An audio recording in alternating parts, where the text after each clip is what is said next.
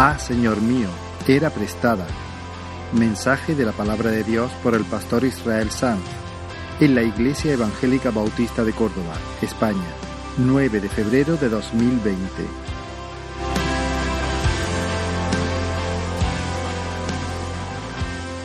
Segundo de Reyes, capítulo 6.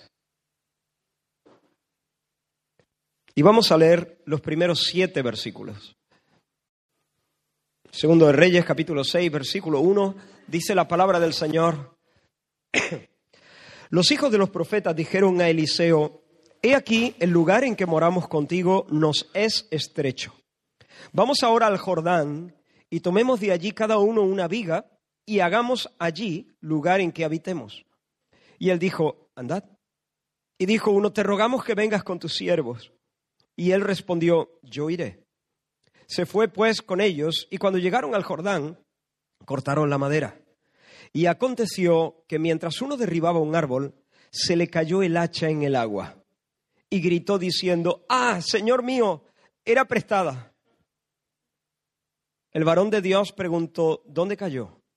y él le mostró el lugar. Entonces cortó él un palo y lo echó allí e hizo flotar el hierro. Y dijo, tómalo. Y él extendió la mano y lo tomó. Vamos a orar. Señor, estamos delante de tu palabra santa. Estas cosas se han escrito para instruirnos, para que por la fe y la paciencia heredemos tus promesas, Señor. Gracias por tu palabra. Enséñanos, Señor. Enséñanos por tu Espíritu, Señor, en esta mañana. Abre nuestros ojos para que veamos algo de tu gloria y seamos transformados. En el nombre de Jesús, guíanos, Señor. Guíame a mí para hablar, guíanos a todos para oír, oír con fe y oír con mansedumbre. En el nombre de Jesús. Amén. Amén. Desde los días del profeta Samuel existían algunas comunidades de profetas, una especie de escuelas de profetas, seminarios de profetas, por así decirlo. En este momento, bajo el liderazgo de Eliseo, probablemente había tres, una en Betel, una en Jericó y otra en Gilgal. El Señor había puesto su sello en el ministerio de Eliseo. Eliseo era el ungido de Dios para esa hora, el hombre, el portador de la palabra profética en ese momento de la historia del pueblo del Señor. Y era muy evidente que el buen espíritu del Señor estaba sobre ese hombre. Dios lo, estaba respaldando de una forma inequívoca. Por eso llegó, llegó un momento en que había muchos hombres de Dios que tenían un celo santo por el Señor, que tenían una pasión por la palabra del Señor, que querían estar con Él, querían aprender a sus pies y ponerse a su servicio, como Eliseo en su día hizo con, con Elías. Y llegó un momento en el que una de estas comunidades de profetas se quedó un poco sin espacio, posiblemente bueno, ya eran un grupo numeroso, el, sitio se les quedó pequeño y decidieron construir una nueva residencia para los profetas en, la, en el margen del río Jordán. Y presentaron el proyecto a Eliseo, se lo comunicaron. Mira, esto se nos queda chico, queremos construir allí, en la ribera del Jordán. Eh, y supongo que presentaron con mucho entusiasmo el proyecto, tal vez desplegaron los planos y el, y el hombre de Dios les dijo, adelante, venga, tírale, es de Dios. Sí, hacerlo. Pero uno de ellos les dijo, pero, pero que tú vengas, que tú te vengas. Nosotros nos vamos a la ribera del Jordán, vamos a levantar allí una nueva residencia, pero tú te vienes, ¿no? Queremos, te rogamos que te vengas con nosotros, porque lo más importante para nosotros no es estar cómodos, no es tener un espacio más amplio, ni siquiera es crecer por crecer. Lo más importante para nosotros es la palabra de Dios, entenderla, conocer a Dios, honrar la palabra y, por supuesto, para tener la bendición del Señor en este sentido, queremos tenerte con nosotros porque Dios ha derramado su santa unción sobre ti. Y entonces Eliseo les dijo, iré, iré. Así que ellos emprendieron la marcha y acometieron los trabajos. La primera labor, por supuesto, era reunir madera para edificarla, para hacer la construcción. Cada uno tomó su herramienta y comenzó la tala. Quiero que observes un momento la escena. Allí un nutrido grupo de profetas, tal vez algo más de 100, se emplean a fondo, eh, bajo el sol, junto al río, cortando madera para, para levantar un lugar donde conocer la palabra, honrar la palabra, prepararse para comunicar la palabra con claridad. Solo unos años antes, bajo el reinado de el perverso Acab y la perversa Jezabel, los profetas habían sido perseguidos de una manera cruel. Acab y Jezabel habían querido extinguir, erradicar la palabra de Dios de sobre la tierra. Pero estos hombres, aún todavía en tiempos de cierta de, apostasía, estaban dispuestos a soportar penurias, estaban dispuestos a soportar cualquier persecución que pudiera volver a levantarse porque eran un grupo celoso. Así que míralos allí, son un grupo precioso de siervos del Señor, con ambiciones, digamos, piadosas, y sus sudores son nobles, muy nobles, ¿no? Cortando la leña. Y de repente, en medio de, de toda esa escena, se oye un grito. ¡Ah, Señor mío! ¡Señor mío! ¡Ay, Señor mío! Alguien, por supuesto, está llamando a Eliseo, porque a ningún otro le iban a decir Señor mío. Señor mío es Eliseo están llamando a Eliseo y hay un punto de ansiedad, incluso un punto de angustia en la voz de este hombre. Resulta que mientras talaba el árbol, la cabeza del hacha se suelta del mango y cae al río. Y ahora el hierro yace en el fondo y seguramente las aguas descienden con tal brío que sería un suicidio intentar entrar en el río y bucear para recuperar el hierro. Ahora, tal vez para nosotros pudiera parecernos esto una reacción un poco histriónica, un poco exagerada, demasiado dramática, ¿no? Eh, un hombre hecho y derecho pegando gritos con angustia porque ha perdido el hierro de su hacha. Un poco dramático, ¿no? Yo qué sé, que vaya al pueblo de enfrente, que se busque un Leroy Merlin, que se compre un... ¿Qué puede costar un hacha? ¿60 euros? ¿70 euros? tampoco es para tanto. Eh, la verdad es que es un fastidio, desde luego, pero, pero ¿a qué viene tanto grito? ¿A, qué viene todo eso? Por supuesto, desde nuestra perspectiva no es para tanto. Pero en aquellos tiempos no era igual. El hierro era mucho más caro, era mucho más escaso, no era tan fácil conseguir una herramienta así. Los implementos de hierro eran muy cotizados. Pero la principal razón del lamento de este hombre es que el hacha era era prestada, no era suya. Él no era el propietario, él era el administrador de un bien que no le pertenecía. Así que, eh, ubícate, ha quedado un árbol a medio talar.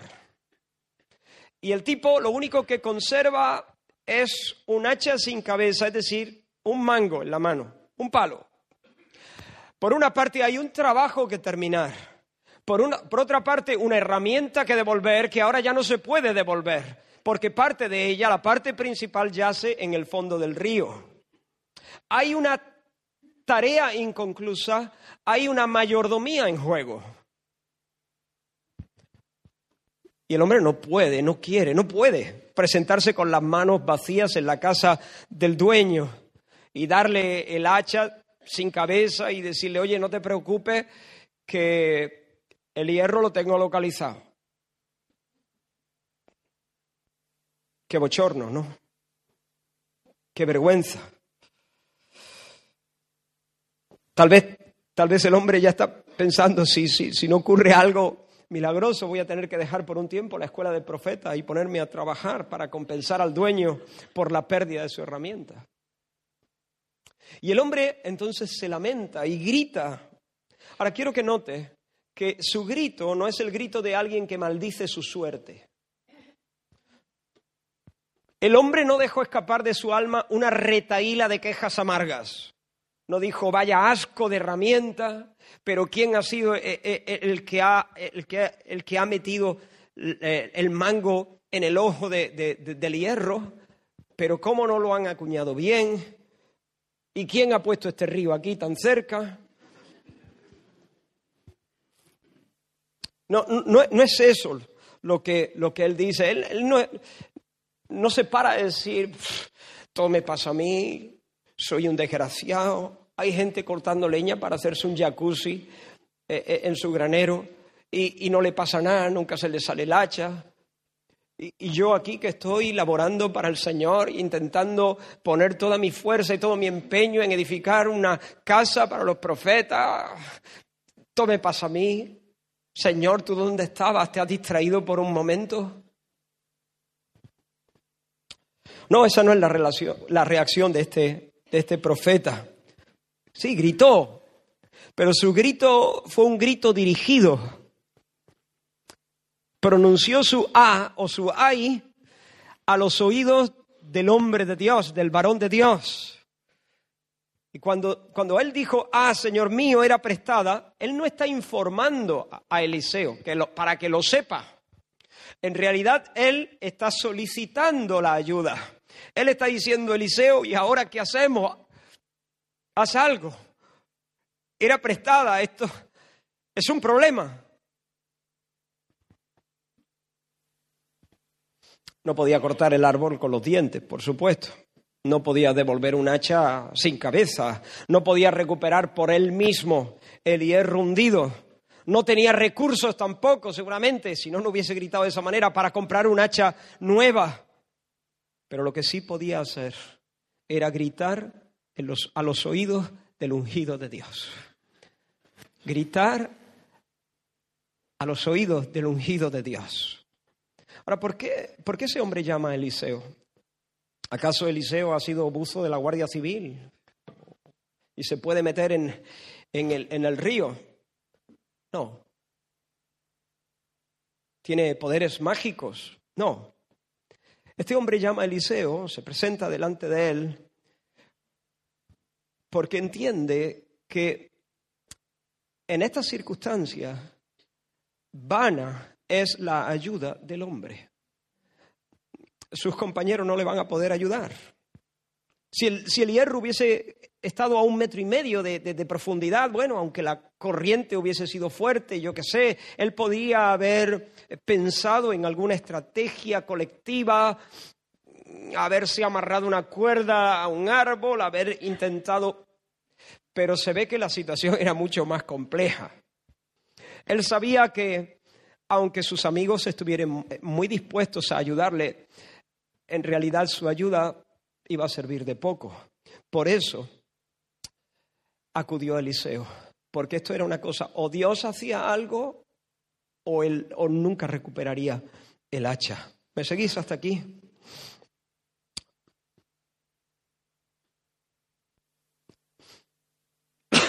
Por eso el hombre llamó a Eliseo y solo a Eliseo porque en Eliseo Dios había puesto su, su unción, su espíritu, como ya hemos dicho. Así que al llamar a Eliseo, este hombre lo que está haciendo es encomendándose a Dios, buscando la ayuda de Dios. Y recuerdo de nuevo a la tsunamita, esta mujer que me ha enseñado, por medio de la cual el Señor me ha enseñado algunas cosas preciosas. Recuerda, la tsunamita había hecho espacio en su casa para Eliseo cuando él pasaba por Sunem. Y lo comentamos la semana pasada, si no recuerdo mal, ¿no? Y el Señor quiso bendecir a esa mujer porque habiendo estado tan solícita, eso agradó el corazón del Señor y entonces el Señor le regaló un hijo.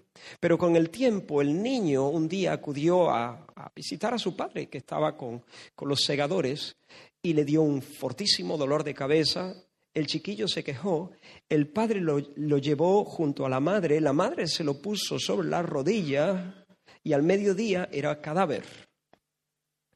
Ahora, quiero que vean lo que hizo, eh, algunas de las cosas que hizo la madre. Dice que ella, como dijimos la semana pasada, tomó el cuerpo de su niño muerto y lo puso sobre la cama del varón de Dios.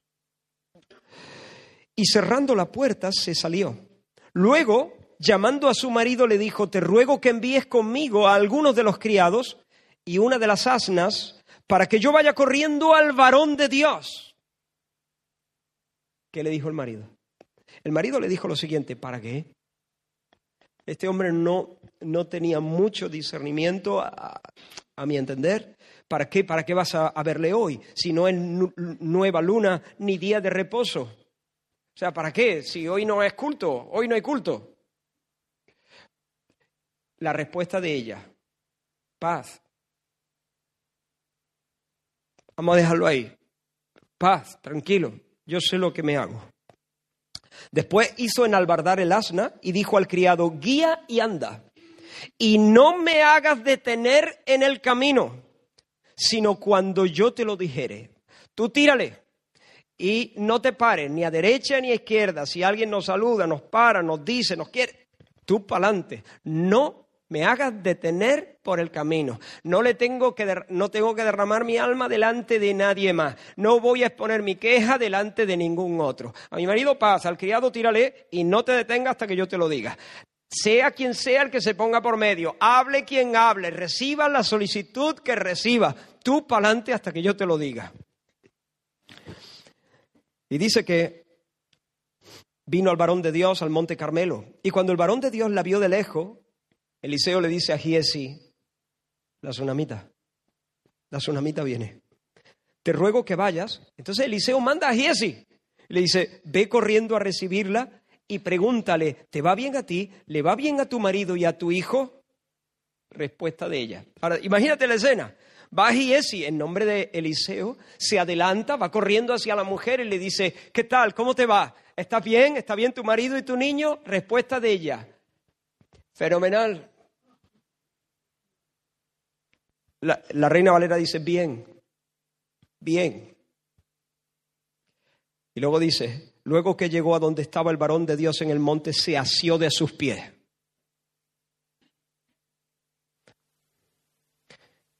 Y se acercó Giesi para quitarla de allí. Pero el varón de Dios le dijo, déjala, déjala, déjala, porque su alma está en amargura y Jehová me ha encubierto el motivo y no me lo ha revelado. Y luego la mujer, allí sí, allí sí abre de par en par su alma, allí sí expone su queja, allí sí, sí presenta su grito, allí. El marido, paz. Al criado, nadie me hable. A Giesi, todo fenomenal, fenomenal. Pero cuando llega el varón de Dios, aquí es donde yo quería estar. Aquí es donde yo puedo abrir el corazón de par en par. Porque ella sabía que bajo la sombra negra de la muerte, Giesi no puede hacer nada. Su marido no puede hacer nada. Los hombres no pueden hacer nada. O Dios hace algo. O por la noche ella tendrá que enterrar a su hijo. Hay personas quizá a veces tú, a veces yo, que de haber sido esta mujer, habrían expuesto sus quejas al marido, al criado, a los vecinos, al posadero de mitad del camino, al asna y a Tokiski. Pero esta mujer sabía dónde debía dirigir su grito. Hermanos, hay momentos donde no es cuestión de correr en todas direcciones. No es cuestión de asirse de todos los mantos, no es cuestión de llamar a todas las puertas, sino de abandonarse a Dios, abandonarse a Dios, echando toda vuestra ansiedad sobre Él, porque Él tiene cuidado de vosotros. El rey David dijo, mis ojos están siempre hacia el Señor, porque Él sacará mis pies de la red. ¡Guau! Salmo 25, 15. En el Salmo 108, el mismo David dice, danos socorro contra el adversario porque vana es la ayuda del hombre.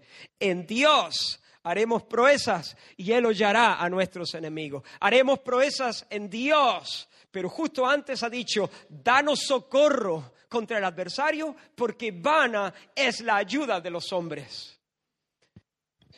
Y el salmista en el Salmo 123 dice, a ti alcé mis ojos, a ti que habitas en los cielos. He aquí como los ojos de los siervos miran la mano de sus señores, y como los ojos de la sierva a la mano de su señora, así nuestros ojos miran al Señor nuestro Dios hasta que tenga misericordia de nosotros. A ti alcé mis ojos.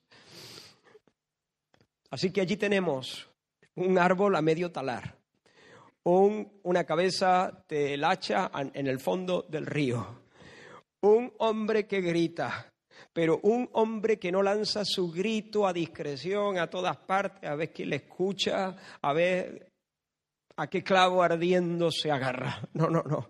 Ese grito está bien dirigido. Él pregunta por Eliseo, el hombre de Dios, porque la ayuda que él necesita es la ayuda de Dios.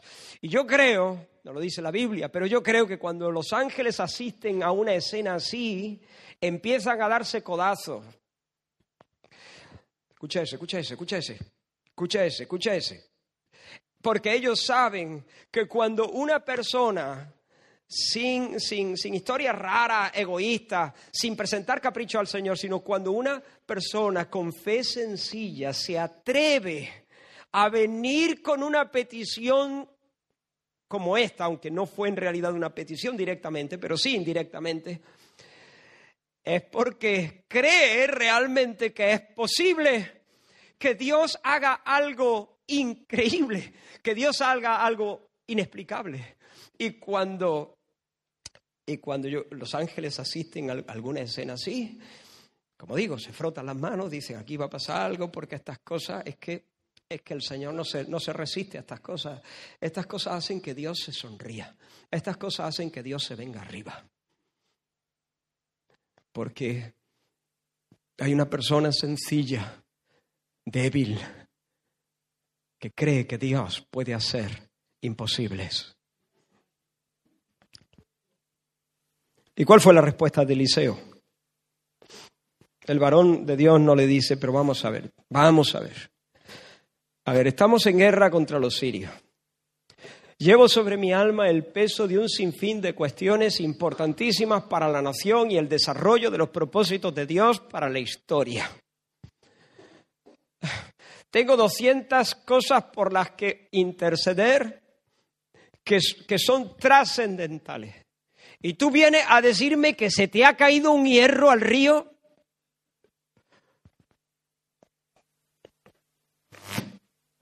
Pero tú crees que Dios está para estas cosas tan in- insignificantes.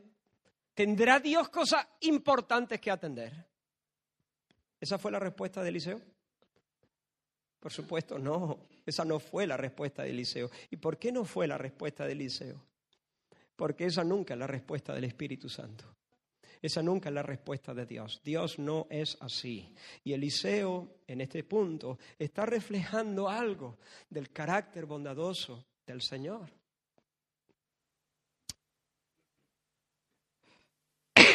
Fue escuchar el clamor del hombre y a remangarse. ¿Y qué pasó? Dios hizo el milagro.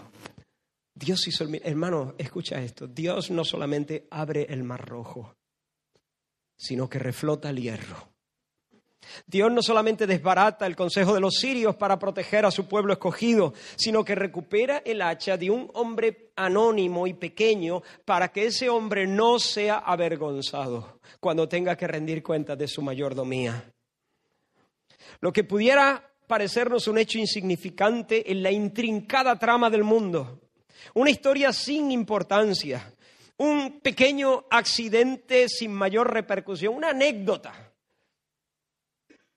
obtiene toda la atención del Dios de la historia, del soberano, quien rige los tiempos. Dios atiende a la petición de este hombre.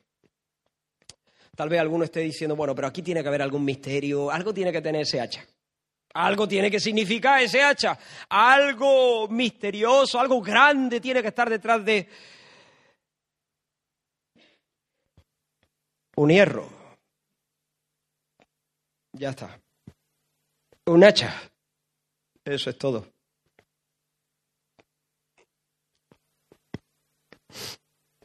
Este hacha no, no era una cosa, no, no era el, a ver, el símbolo del poder de Dios, el estandarte, no, un hacha, un hacha y ya. La explicación, la explicación de que Dios se movilizara, desnudara su brazo para hacer proeza en esta ocasión, No es que el hacha significase algo o tuviese un valor especial. La explicación la debemos buscar en el mismo corazón de Dios. Esta es la explicación. Dios es sensible, Dios es tierno, Dios es amable, Dios es solícito para con sus siervos.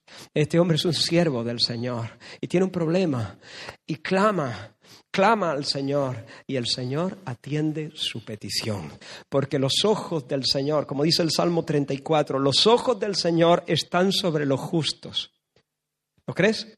Y atentos sus oídos al clamor de ellos. Los ojos del Señor están sobre los justos y atentos sus oídos al clamor de ellos. El, el, Dios que oye el graznido de los cuervos cuando tienen hambre, hace flotar el hacha de un hombre en respuesta de su ay.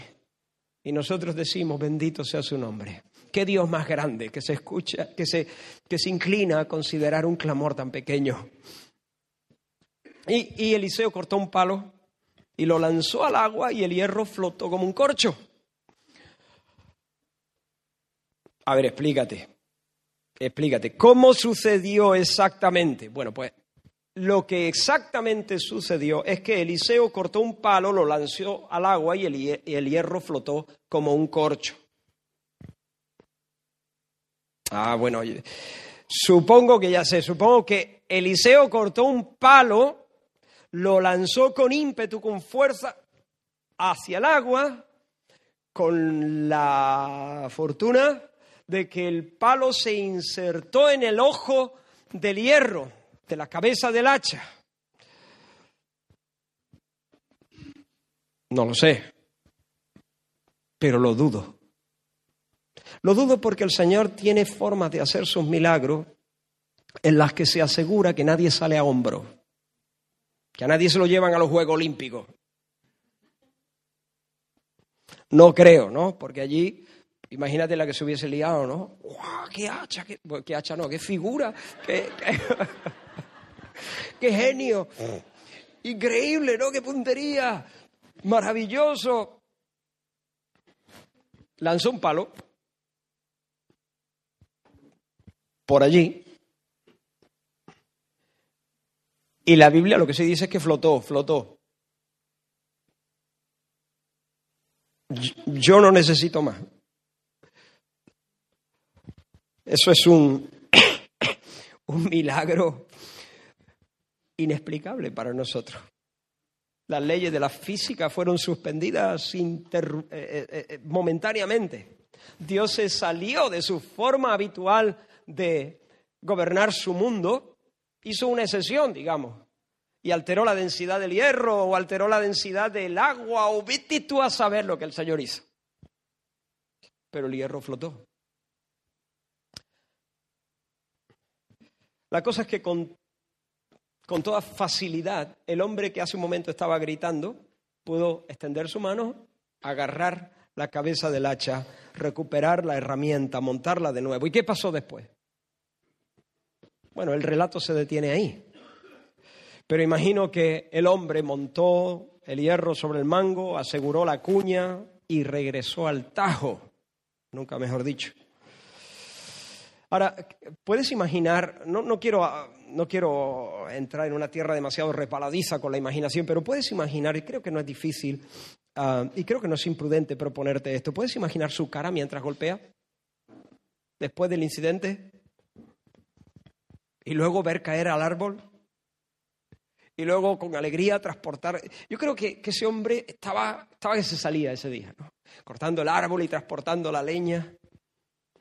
La labor que había quedado a medias pudo acabarse y luego el hombre pudo presentarse en casa del amigo que le había prestado la herramienta y devolvérsela. Y posiblemente devolvérsela así, hey, toma, oye, gracias, gracias, me ha sido muy útil. Ya te contaré algunas cosillas, pero te la devuelvo bien limpia, afilada. Ah, y te traigo una carretilla de leña también.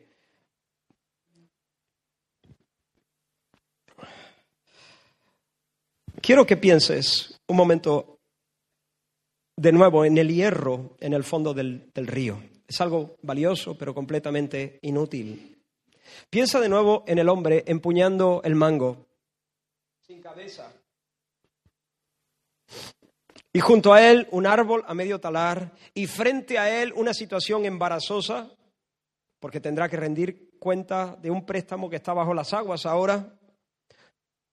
Un trabajo, como hemos dicho antes, sin terminar, un hacha que devolver y un hombre expuesto a la vergüenza. Pues bien, hermanos, quiero hacer una explicación muy directa. De alguna manera, cada uno de nosotros estamos inmersos en un trabajo que está a medio hacer, que tenemos que adelantar. Y administramos recursos prestados. Todos nosotros estamos en un trabajo que está por hacer todavía, que está por terminar. Y el hacha no es nuestra, se nos ha prestado. Hay una obra que hacer, no es un edificio de madera para residencia de los profetas, sino un templo santo para habitación del Altísimo, el Dios de los profetas. Los hijos de Dios, las hijas de Dios, estamos haciendo la obra de Dios. Estamos haciendo la obra del ministerio. Si eres parte del cuerpo de Cristo, estás en la obra del ministerio. La obra del ministerio que no solamente ocurre bajo este techo y entre estas paredes, ocurre 24/7 doquiera que estemos. Estamos en la obra del ministerio. El Señor Jesús edifica su cuerpo, edifica su reino, pero ¿cómo lo hace? Lo hace a través de sus siervos, porque somos colaboradores de Dios. Él edifica a través de nosotros. Y el hacha que usamos es prestada. Todas las herramientas que nosotros tenemos para trabajar son prestadas. Los talentos son prestados. Dones espirituales son prestados. El tiempo del que dispones no es tuyo, es prestado. Las fuerzas, las energías, prestadas. Las oportunidades, las puertas abiertas, prestadas. Un préstamo. Se nos ha puesto en las manos dones valiosos y útiles y se acerca el día, hermanos, en el que tendremos que rendir cuenta del uso que hemos dado de estas cosas. Nuestra vida entera es un fideicomiso, es un depósito que no es nuestro, somos administradores, administradores del tiempo, no somos propietarios de nuestro tiempo. Administramos el tiempo que Dios nos presta. Somos mayordomos del dinero. No es nuestro. Es un depósito, un caudal que el Señor nos ha dado y mañana tendremos que rendir cuentas de cómo lo usamos. La salud prestada.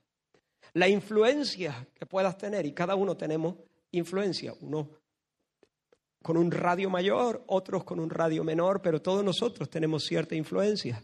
Unos en nuestro hogar, con nuestros hijos, con algunos amigos cercanos, otros han sido colocados eh, en, en lugares más anchos y su influencia más grande.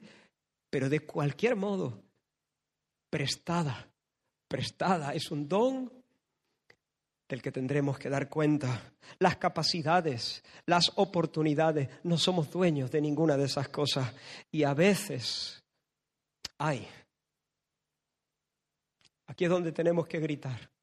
A veces yacen bajo las aguas y no sabemos cómo recuperarlas. Porque de alguna forma nos hemos descuidado, no hemos advertido que el hierro con los golpes se ha ido aflojando y, y lleva un rato holguero y no hemos reforzado la cuña y de repente se ha ido al río. Y ha quedado sepultado bajo las aguas en la inutilidad más absoluta. Hermanos, la carga que tengo es esta. Hay dones bajo el agua.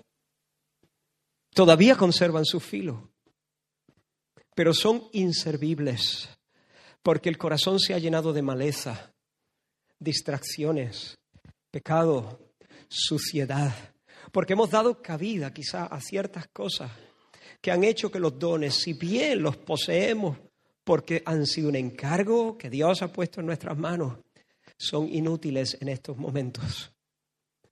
No sirven, son como un hierro, la cabeza de un hacha bajo las aguas hay oportunidades criando moho. Por alguna razón, Satanás ha logrado distraernos, enrolarnos en un sinfín de naderías, cosas sin provecho. ¿Tienes hijos contigo todavía? Son prestados. Y la oportunidad de criarlos en el respeto del Señor es un precioso préstamo del Señor. Hay fuerzas desperdiciadas, en idas y venidas sin sentido, hay recursos malgastados. Y se acerca el día, hermanos, en el que tendremos que dar cuenta de lo que el Señor nos dio. No le vamos a mandar al río a que lo busque. No.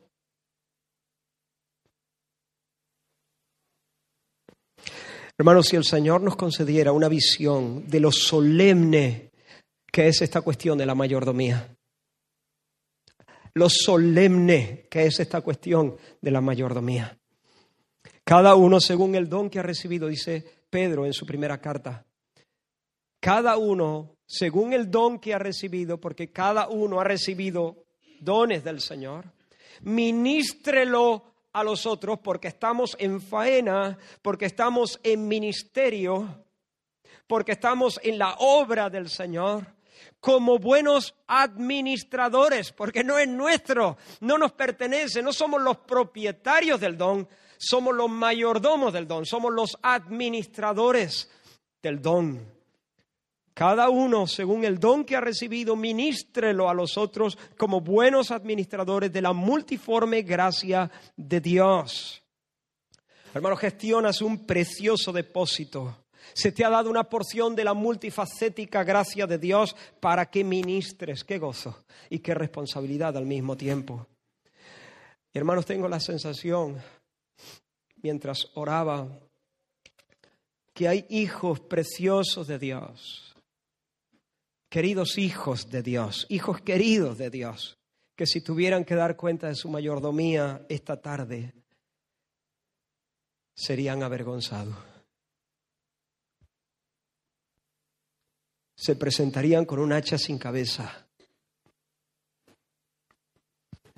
Y quiero decirte en el nombre del Señor, ¿por qué no acudes al ungido? El ungido ya no es Eliseo. Eliseo era el ungido con minúscula para esa etapa en el pueblo del, del Señor, en la historia de la redención. Pero ahora podemos acudir directamente al ungido con mayúscula, el ungido definitivo, el profeta definitivo el Cristo de Dios, el Mesías, el restaurador de todas las cosas, el que puede reflotar lo que sea, lo que se ha perdido, el que puede restituir lo que el saltón y el pulgón y la oruga y todo eso se ha, se, ha, llevado, el, el que puede reparar las cosas que han sido arruinadas. ¿Por qué no vienes y le dices, ah, Señor mío, mi vida? Mi vida, Señor, mi vida era prestada. Tal vez estás notando que ya no tienes las mismas energías y de repente sientes que eso te fastidia y te frustra. No dejes que el diablo te machaque. No dejes que no dejes que te torture. No dejes que te acuse y te acorrale con, sus mentiras diciéndote, ah, has desperdiciado lo mejor, es irrecuperable. No, no, nuestro Dios hace que las hachas floten. Y el Señor puede hacer que se recupere de manera inexplicable. No es que vas a rebobinar en tu vida y vas a volver a estar sin bigote. Pero el Señor puede hacer algo, como digo, inexplicable, para que tus mayores victorias estén por delante. Para que tú en un solo día venzas a, más enemigos de los que has vencido en todos tus días. No te fastidies, no maldigas tu suerte, no le eches la culpa al río, no le eches la culpa al que armó la herramienta, no, no, no, no, no, no te lamentes con ese, eh, con esa, complejo de víctima, todo me pasa a mí, yo soy el pupa, no, no, no, no, no doy una derecha, parece que Dios no me quiere. No, no, no, no, corriendo al ungido, corriendo al Señor Jesús, corriendo y decir, ah, Señor, ah, Señor, los dones que me diste, sé que me los diste, sirvieron en tu, en tu casa durante un tiempo. Yo te vi ministrar a otros por medio de lo que me diste. No, claro que yo no, no, no tengo el don en la misma medida que otros, pero tengo el don en alguna medida y he visto cómo funciona y tú puedes glorificarte cuando yo te sirvo. Pero Señor, ahora no sé ni dónde está, ni dónde recuperarlo, ni siquiera sé dónde cayó. Pero acudo a ti, porque si puedes reflotar un hacha, también puedes saber dónde cayó.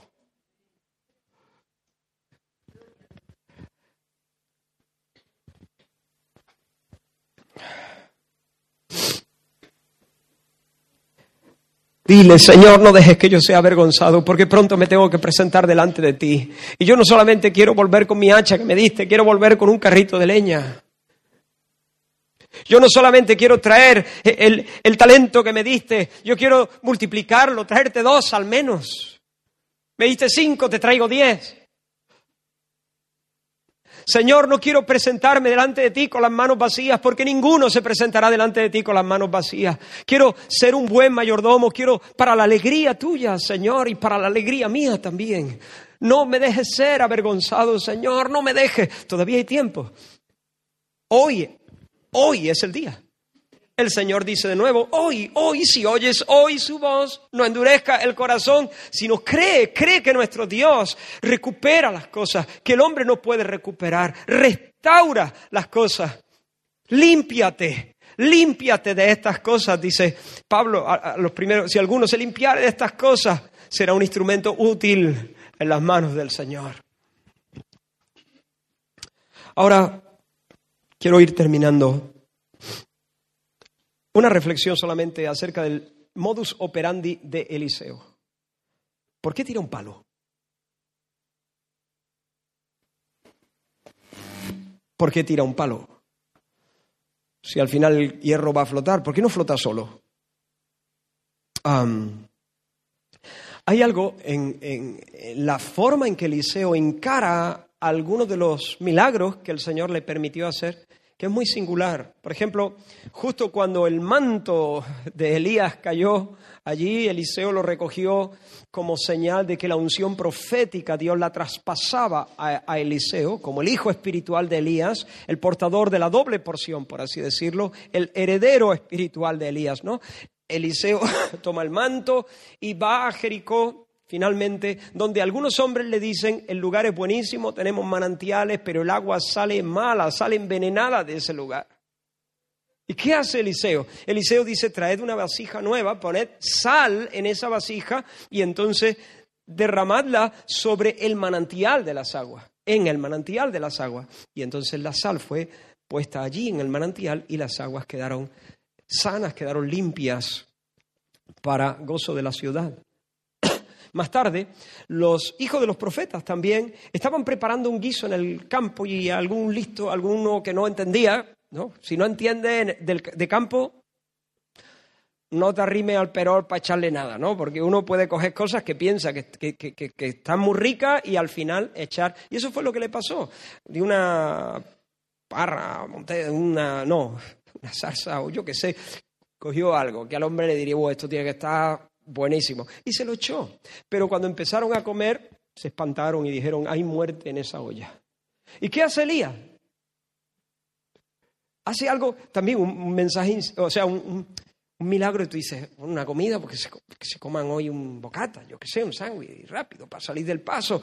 No, no, de nuevo hace un milagro. Y entonces toma harina, una medida de harina y la echa sobre la olla y dice, adelante, comed. Y el veneno es neutralizado por completo. ¿Qué está pasando aquí?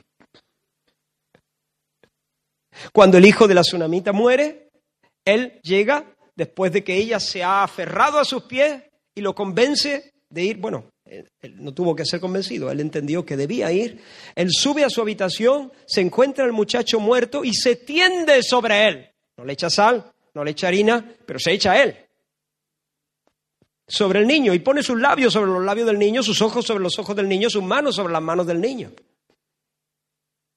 Y ahora hay un hacha al fondo del río y echa un palo. ¿Qué está pasando aquí?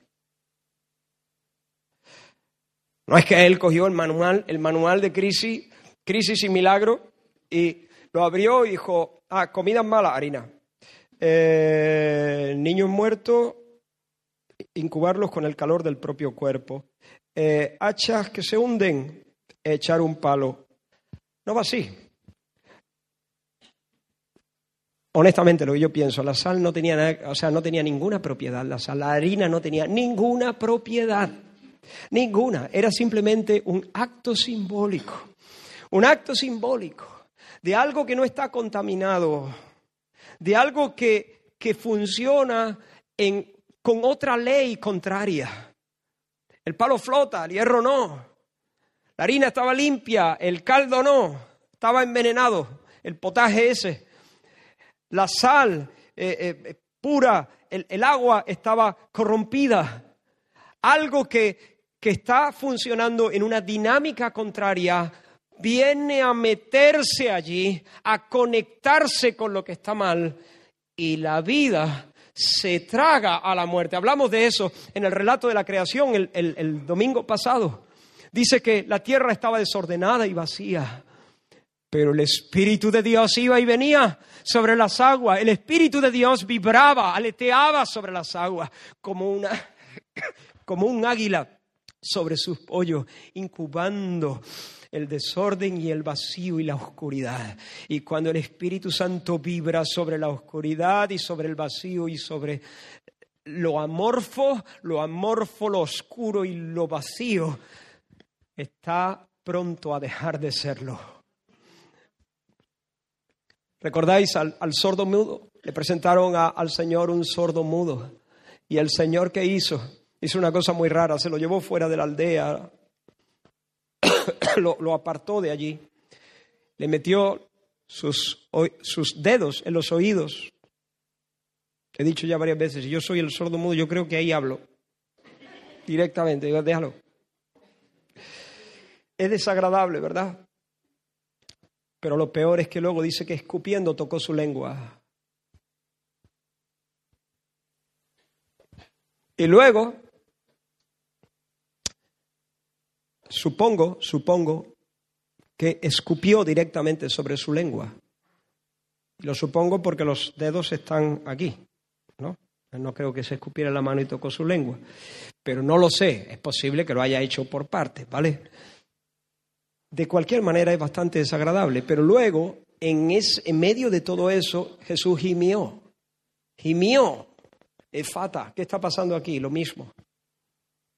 El Señor está entrando como la sal entró en el manantial, como la harina entró en la olla, como Eliseo se puso sobre el niño muerto, como el palo entró en las aguas. Jesús está entrando de alguna manera en ese hombre. ¿Cuáles son sus problemas? No oye, no habla. Muy bien, la saliva de Jesús, la lengua, por así decirlo, su boca en contacto con la saliva de ese hombre, sus dedos él entrando dentro de sus oídos y con ese gemido conectando su alma de alguna manera con el alma de ese hombre. Y entonces, ¡pum!, se rompieron las cadenas.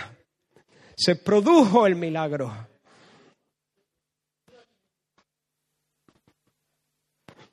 El potencial no está en uno mismo. El potencial no está en el hierro, ni en el manantial, ni en el sordo mudo, ni en la tierra amorfa y vacía.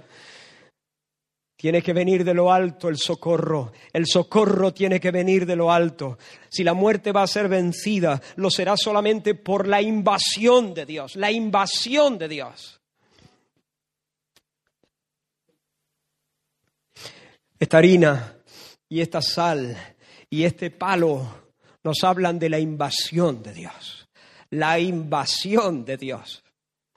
El Dios vivo sobre nuestra corrupción, invadiendo nuestra corrupción y nuestra muerte. El Santo Hijo de Dios que nos invadió, haciéndose hombre. En la persona de Jesús y entrando en el río como ese palo. Él entró en el río. Y él fue arrastrado por la corriente de la ira de Dios. Eliseo no se metió en el río. Eliseo metió en el río un palo. Y ese palo, yo creo que está apuntando como la sal y como la harina al que sí se va a meter en el río, al Dios que va a invadir nuestro, nuestro, nuestro mundo en la persona de Jesús. Y allí en la cruz soportó la furia de la tormenta divina, muriendo por nosotros, soportando el castigo que merecíamos. Jesús entró a esas aguas y se hundió y murió. Murió bajo esas aguas. La tormenta de la ira de Dios murió. Cuando entró estaba vivo, cuando acabó la tormenta estaba muerto. Cuando lo pusieron en la cruz para ocupar el lugar de los pecadores estaba vivo. Cuando lo descolgaron estaba muerto, absolutamente muerto. Y su cuerpo se empezó a enfriar en el sepulcro. Pero al tercer día, al tercer día se levantó, suelto los dolores de la muerte. Y cuando nuestro Señor saltó, salió del río, llevaba el hierro en sus manos llevaba nuestra vida, rescató, Él bajó a los infiernos y tomó cautivos a los cautivos y se los llevó consigo. Así que quiero aplicar de dos maneras. No sé si tú estás aquí, eres un precioso hijo de Dios, una hija queridísima de Dios, porque Dios no tiene hijas que no sean queridísimas. Pero sabe que hay en el fondo del río cosas y que si tuvieras que rendir cuenta de tu mayordomía serías avergonzada o avergonzado en, esta, en este día. No te lamentes, no corras a un rincón a llorar. Hay un ungido, nuestro Señor Jesús, que hace milagro. Él hace milagro. Él escucha el clamor de personitas pequeñas y necesitadas. Él ha puesto sus ojos sobre los suyos, los que le sirven, los que trabajan en su obra, los que trabajan en su casa. Y Él tiene abiertos sus oídos a la oración de ellos. Pídele, Señor, no quiero ser avergonzado, al contrario, quiero hacer un buen uso de lo que tú me has dado y que cuando yo rinda cuenta de mi mayordomía, tú estés contento y yo también. O tal vez tú estás aquí y ni siquiera eres hijo o hija de Dios. A lo mejor eres o sea, lo que se ha caído al fondo del río ya no son dones, oportunidades, talentos, fuerza. No, lo que está en el fondo del río eres tú, completamente tú. Todo tú, toda tu vida.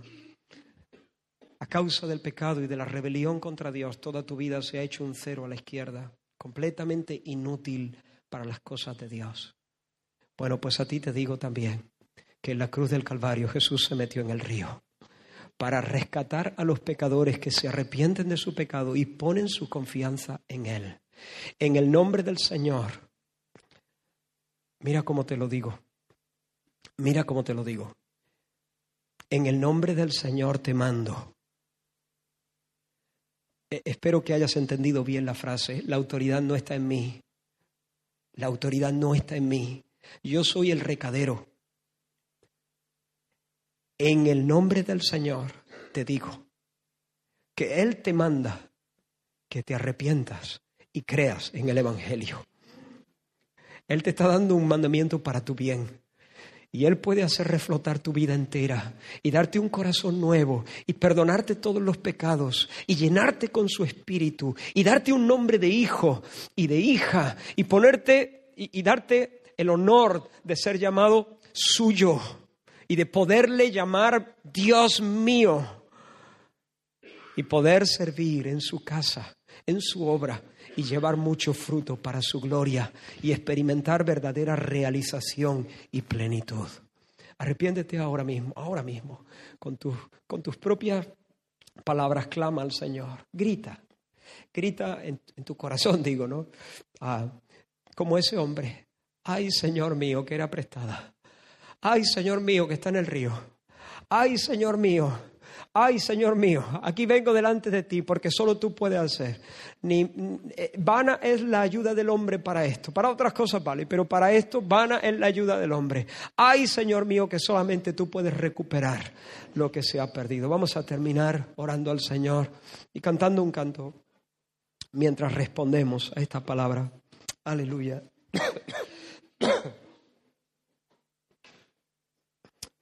Aleluya, gracias Señor. Despierta nuestro espíritu para entender y responder a esta palabra, Señor. Oh Dios mío, oh Dios mío, llega donde nadie puede llegar. Alcanza lo que nadie puede alcanzar. Señor, sabes que he intentado expresarlo lo mejor que he podido, lo mejor que sé. Pero Señor, solo tú conoces verdaderamente la condición de cada corazón. Solo tú puedes, Señor, acomodar, Dios mío, eh, transmitir esta verdad de modo que impacte, de modo, Señor, que realmente opere vida y salvación en los corazones, Señor. Por eso te pedimos, Dios, por tu Espíritu Santo, que tú te muevas, Señor, y venza en esta mañana. Vence tú, vence tú, vence tú, para que siendo vencidos podamos, Señor, realmente vencer. En el nombre de Jesús, Señor. Amén, amén. tus ojos